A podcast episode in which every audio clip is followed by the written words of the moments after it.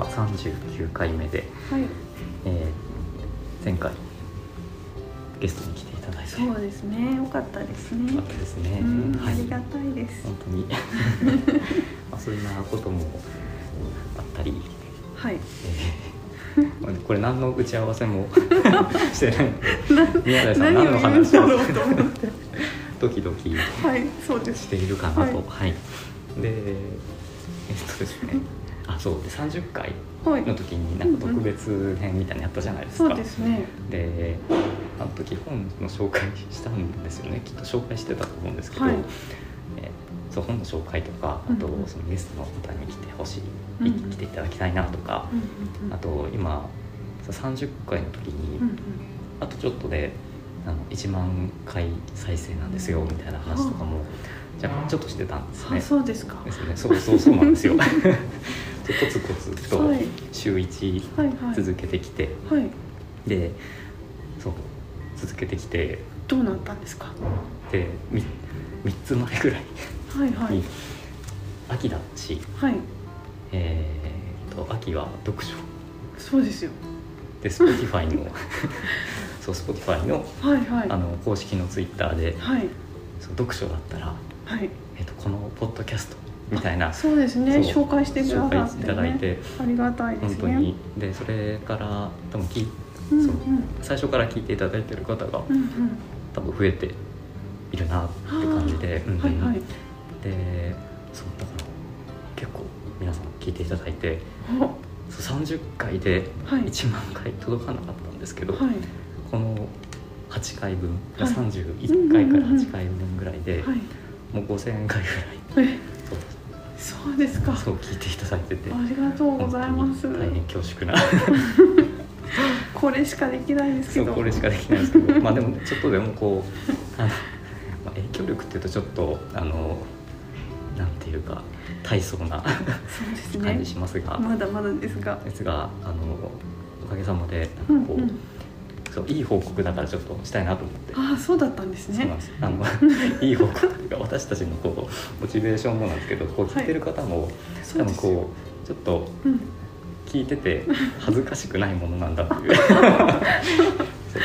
そうですね。ね。まだまだ少数派ですが。そうそうそう派なんですがね。少しずつ伸びてるようなので応援してください、はいはい。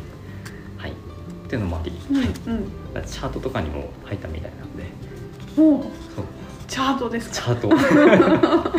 すごいですね。ねなんで Spotify もチャート入ってますし、うんうんはい私たち始める時にうんあの参考にし私がちょっと参考にはい。こう聞いてた、うんうんうん。あのポッドキャストとかも、うんうん。あの同じぐらいのこうとこに並んでて、あ嬉しいです感慨深いなねそれは嬉しいですね。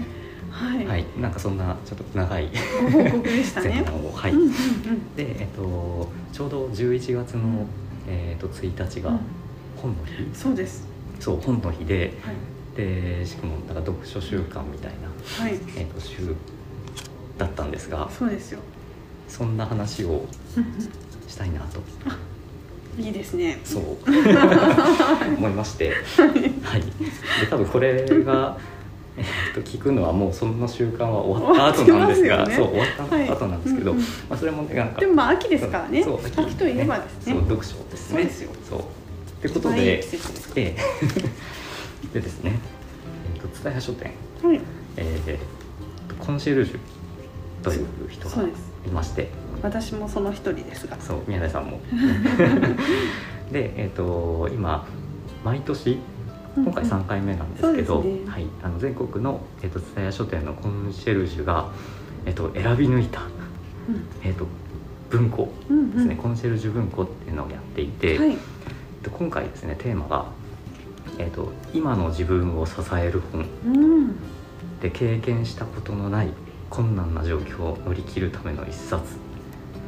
っていうのを、うんうん。えっと10人のコンシェルジュが、うんうん。まあ、紹介しております。はい。はい、でちょっとなんか、ね、せっかくだから、うん。あのご紹介したいなとうん思いまして、えー今回その10人のコンシェルジュがうん。1人、えー、と5冊うん。テーマとともに選書とコメントをはい。しておりまして、うん。えー、と代官山からは旅行のはい。コンシェルジュの、うんうん。えー旅コンシェルジュですね、うんうんえっと、岩井さんが、本を選んでいたりして、えっと、ぜひ店頭にうん。来ていただければなと思うんですが、えっと、その中で、えー私も宮台さんも、えっと、読んでない本を、えーその紹介されてる本の中からうんうん。一冊持って見てきたんですよね。ですね。今フェアをやっていて、うんうん。そのコンシェルジュごとにまとめてね置いてあるので、あの面白いんですけど。そうなんですでそれでちょっと持ってきてみたので、まあ、その書いているコメントうん。と本をうん。少しだけうん。ご紹介できたらいいなと思ってはい。おります。はい、ででで私ですか？はい私はですね、はい。岩井さん。まずこの岩井さんはですね感性を味方にっていううん。ね、テーマで選ばれてますね、大人になるほどいつの間にか忘れていた世界の広さ自然とのつながり人間の感性。そんなものに触れ自分が知らなかった世界を知ることができる読書はこれから生きていく上できっと支えになります。感性を研ぎ澄まし生き方を考える旅に出ませんかというねあの素敵な文章で、えー紹介していらっしゃるのがうん中で私がこれはと思ったのが、うんうんうん。えっとですね、若松さん若松英介さんの、はい。えー悲しみの秘技」文芸春秋ですね、はい、これこれも読んでいいのかしら？読みましょうか。読みましょうか。えっと推薦文を読みます。人が悲しみに出会う時それは感性の扉が開かれる時でもある。30歳までは仕事に明け暮れていたという著者が人生最大の辛い経験を通して考えた悲しみの奥深さ人生とじっくり向き合いたくなった時そっと前を向かせてくれるお守りのような至極の一冊お守りのような。みたいですねいいですね。であの私実はこれ単行本は知っててすごい売ってるんですよはい。あのなので中身は読んだことあるんです あるんですか？実はあるんですあのとっても素敵な本なので、えこれあのお客様にあのなんかプレゼントとかで何かないかしらみたいな時もおすすめしたりとかもしてて、はい。この単行本もすごい素敵なんですけど、うんうん。実は文庫化されて文庫もまた別の良さがあるみたいなもので、なんか単行本って文あ文庫ってその単行本の小さい版みたいなのかと思いきやはい。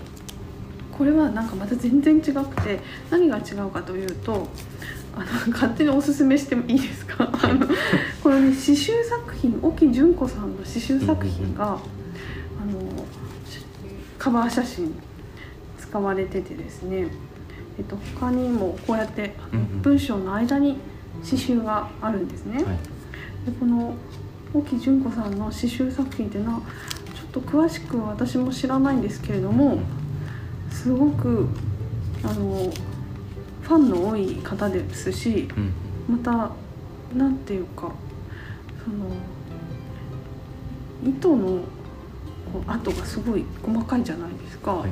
わかんないですよ私全然見て言ってるだけですけどでもなんかそそのその手の跡みたいな？わん。からないけど、そういうのとそのこの文章の言葉の意図みたいな感じで、その編まれてる感じがすごくあの岡松さんの文章とうんうん。あの沖さんのあの刺繍作品とのコラボレーションでできてるっていうところがすごくてあのなんか白基本白黒じゃないですか中身はうん。ね、なんですけどあのその刺繍作品がスッと入ることによってあの文章がより引き立つというかそういう作りになってこれはあの素晴らしいなと私も思っておりましたのでえおお岩井さんこんないい本選んでると思って 今日は私はこの本を持ってきました。なのでですが？ーですが 吉見さんはどうですか？私読んで読んだことのない本をはいはい。書きました、うんうん。えっ、と日高さん。日高、えっ、と俊孝さんはいはい。やってますかね、大好きですよ私。でそうですよね。前からおっしゃってましたね、うんうん。の、えー、とこの本は、はいはい。えー、と今二子玉川蔦屋家電はいはい。で、えー、と事務コンシェルジュをしているお、えー、と岩瀬さん。岩瀬さんはこの間まで代官山にいたんですよね。そうなんですよね。はい。でが、えー、と選んでる、えー、と日高さんの、うんえーと「動物と人間の世界認識」うんうんという本を持ってきましたじゃあ推薦文を読んでくださいはい。ですよね。あ、でテーマをね読み読みますね。はい。でえっといつでも、えー待っていてくれる本。で何度も読みたくなる本は読まれた後も自分が必要になることを知っていて、その時のために静かに本棚にいてくれる。本は読んでいる時だけでなく近くにあるということ。それ自体がいつの間にか私を支えてくれている。ということに気がつきました。っていうのが全体のテーマで、うん。えー、とこの本に関しては、うんうん。えー人間の目にはモンシロチョウの羽は白白うん。白色に見えますが、蝶自身は紫外線の反射でえーとですねオスメスを、うんうん。えー、と見分けています。うん。で全生物にとって絶対の客観的環境など存在せず生き物はそれぞれの世界を持っている。動物学者、えーユクスキュルの唱えた環世界概念を分かりやすく解説した本であり想像力について考える一冊うん。って書いてあります。面白そうですね。そうなんですよね。いいですね。いいですよね。そう自分が見えてるものが全てじゃない、うんうんうん。それ人間でも人によっては赤が実は赤に見えてない人だっていうんはいるし、はいそうですよですよね。ねそれはねなんかこう動物とかうん。虫とかうん。だったらまあなおさら違う、うん実は見見てないで生きてる動物生物だっている。そうなんですか？へえ日高さんの本の前ちょっと紹介しようと思って紹介してない本がありまして、はい。なんだっけ？えー、っとですね。書いてるか。なんか飲み飲みかダニの話で、それは目が見えてないとかいう話だからまあ、でもちょっと面白かったんですよね、へうん。えそれも環世界の話だったんですけどね。そう日高さん。はね。いいですよね。そうなんですよね、うんうん。はい。という 感じで、はいそうなんですね。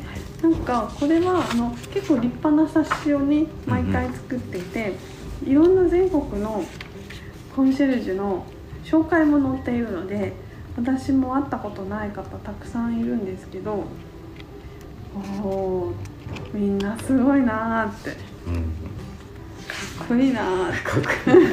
感じですよねですよね。立派な経歴をたくさん。だってこの方すごいですよ。あの六本松の。六本松の、はい、旅コンシェルジュの森さん。森拓也さんなんて世界をこれまで3周し。世界3周ですよ。訪れた国128カ国。国内47都道府県。友人離島60島以上を旅する。トラベルホリック。だけど文学部出身。すっごいですよね。どうやって生きてるんですかそうなんですよ。一体何歳なんですか どんな人生を送ってんですかって。言いたくなりますよね、そんな風にコンシェルジュがねあのそれぞれ個性的で魅力的でそこから本の紹介を読むとうん。また一段と面白いんじゃないかなと思いますねこの企画結構楽しいので1年に1回は必ず本の,、ね、あの秋やってると思うので、はい。ぜひ、えっと、もしかしたらこれ聞いてる人ねうんうん。近くの蔦屋書店が、ね、代官山じゃない蔦屋書店に近い人もいらっしゃるかもしれないのでそこでもやってるかもしれないですね。あそうですね、うんうん。ちょっと時期がバラバラかもしれそうんですすないでけどねちょっと見てうんみていただけると面白いのでうちでもいっぱい置いてますしね。そうですね。ぜひね来ていただけたらなと。嬉しいですね。はい。はい。はいそんなことであのそんな。なんか持ってきてるそうのはいい持んですか？ってきてるんですけどはい。今回じゃなくていいかなと思って。えそうですか？わかりましこの後撮ろうかなと思ったてわかりました。長くなるし。じゃあ今回ははい。コンシェルジュ文庫のはい。おおすすめするおすす回でしたね。そうですね。ちょっとたまにはたまにはというか。ねなんか私たちの本のその推薦聞いうんうん。楽しみに聞いていただいてる方も、うんうん。あの今はちょっとあれなんですけど、ん。あのまあ蔦屋書店他にもうん。コンシェルジュがたくさんいて、うんあのねこう話せるまあ語れる人が、まあ、たくさんいるのでそうです。なんかそういう方もあの、まあ、もし近くに蔦屋書店あれば、うんうん。あのぜひお出かけいただいてね。声かけてもらえたら、嬉しいと思います。はいなと思って。はい。はい。今た。日ははい。コンシェルジュ文庫はい。第3回今の自分を支える本から、えっと、勝手にセレクトしてはい。ご紹介しました、はい、ありがとうございました、はい、ありがとうございました